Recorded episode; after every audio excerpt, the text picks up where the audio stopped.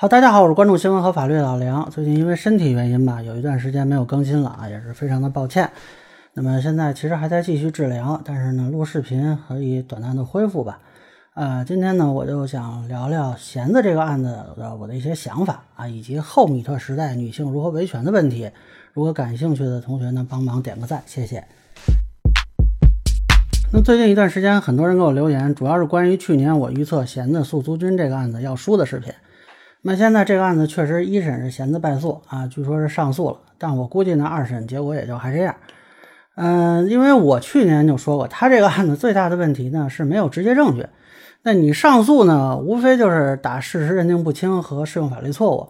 可是你要改变事实认定，你就需要有新的证据。你本来就是没证据嘛，所以这条路基本上没戏啊。那么适用法律错误，我觉得也没戏。所以我认为这个案子基本就这样了。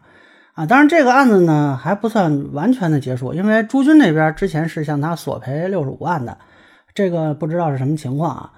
那也许因为是因为我预测中了吧？啊，那么有人也留言支持，这个我也非常感谢啊。也有很多人提出不同意见，包括有人还骂我。呃，其实从去年我做他要输这个预测啊，就有很多女权人士跑来骂我，这个也不新鲜啊。我印象里最逗的是一个人留言说啊，说弦子往狗窝里扔了块砖头。哪条狗叫了，就说明砸中了哪条狗啊！这个人呢，一听就没养过狗。你找你们家附近遛狗的试试啊！你别砸中，你往狗边上扔块砖头，咣当一声，你看那狗叫不叫？啊，那一般的狗呢，它是机灵点的话，有动静它就叫唤。如果你们家那狗呢，只有被砸中了才叫，说明你们家那狗可能是条傻狗。那当然也有很多人就夸奖我啊，说你这个预测很准啊，这待预言家啊，这个我是很坦率说。我这个分析没有什么特别高深的理论水平，就是一个很简单的案例分析。而且我相信当时很多人应该都能看出他要说，但是呢，有很多人可能不敢说而已，惹不起那帮养傻狗的呗。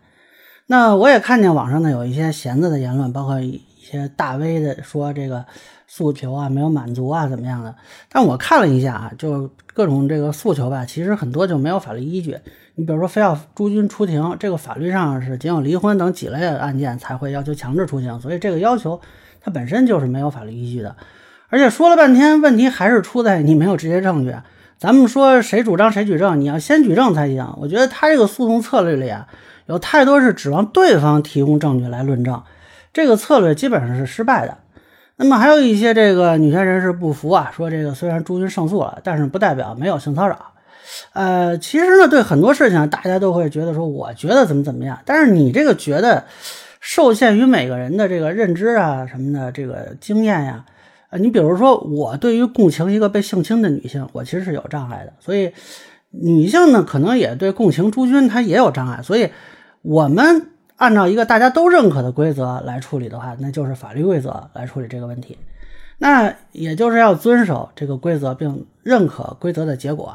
那么现在好比你参加一个比赛，你比赛之前你都知道这比赛规则的，等比赛完了，你说虽然我按规则输了，但是不代表我水平比对方低，那你这没用，这个输了这就是输了。我感觉现在有些这个人的说辞呢，就有点像国足啊，就是输了比赛呢就怪天气、怪草坪、怪观众、怪裁判、怪对手，你就不说自己菜。那么有些女权人士说啊，这个他不满意，那个他有疑问，这个他要质疑。你就不想想，它根本问题是弦子本身她没有直接证据，这个才是问题的核心啊！当然有人会说了，那虽然官司输了，但是这个女方获得了很大的社会知名度，成了所谓的大 V，呃，这样算不算他赢了呢？而且这个朱军输掉了自己的职业生涯，这个索赔的话，就算是那六十五万赔给他，能弥补他的损失吗？这一点恐怕还真是这样。我但是我觉得是啊，这件事很难说谁是真正的赢家。因为弦子的这次败诉啊，以及在诉讼期间发生的一些问题，本身也消耗了公众的信任。从整个女性维护自身权益的角度看，原本这个米兔的这个风潮是可以提供一定的舆论影响价值的。但是现在很多人态度会冷却下来，那么这将导致今后的类似的舆论曝光的效率的倍减啊。另一方面呢，由于这几个案子的失败啊，就不是他这一个啊，之前还有好几个。也为这个被曝光的男方提供了思路啊！你比如说，咱们说这比较巧的就是这个案子宣判前半个月吧，呃，媒体人邓飞被指性骚扰那个事情也二审宣判了，指责他性骚扰的女士呢，不但是败诉，而且还要赔偿这个一万多块钱。虽然钱不多吧，但是象征意义很大。大家可以看一下网上传播的这个邓飞那个案子的这个文章，那个标题呢是“如果有人想要你社死，你该如何拯救自己？”啊，这当然是那个律师他想推广一下自己的品牌啊，这没有问题。但是我其实想说什么，这个拯救措施是不是也适用？虽然有性侵行为，但是没有证据的案子，那么真正的性侵者是不是也会用名誉侵权作为反击手段？会不会导致女性舆论爆料的这个整体风险增加呢？那你其实现在把这个模式算是给，呃，怎么说呢？给探索出来了啊！所以我个人看法啊就是。以弦子为代表吧，这几位成为大 V 的败诉者，其实是透支了其他女性获得舆论支持的机会，来成就了自己的影响力。我相信其他女性会慢慢感受到这个问题的。其实，在九月三号的时候呢，《新京报》发布了一个报道，说一个女性被公司老板强奸。这个报道如果是一年前推出，我相信应该还是会收获很多关注的。但是现在大家可以去看啊，基本上没有什么波澜。微博上的评论还是有很多是在质疑这个女方。那么以《新京报》这个体量去报道，就是这个反馈，大家应该也能感受到这中的变化了。所以，不管你对这个现象有多不满，说或者你愿意相信哪一方，恐怕无法改变的一个事实就是，米兔这个条路呢，已经不太能走得通了啊。那么这些大 V 呢，如果都不能帮助自己获得胜诉，他凭什么能帮助你呢？那所以我坦白说啊，现在这个情况，如果是我的朋友。遇到了类似的问题，我会更建议他搜集证据，走法律途径。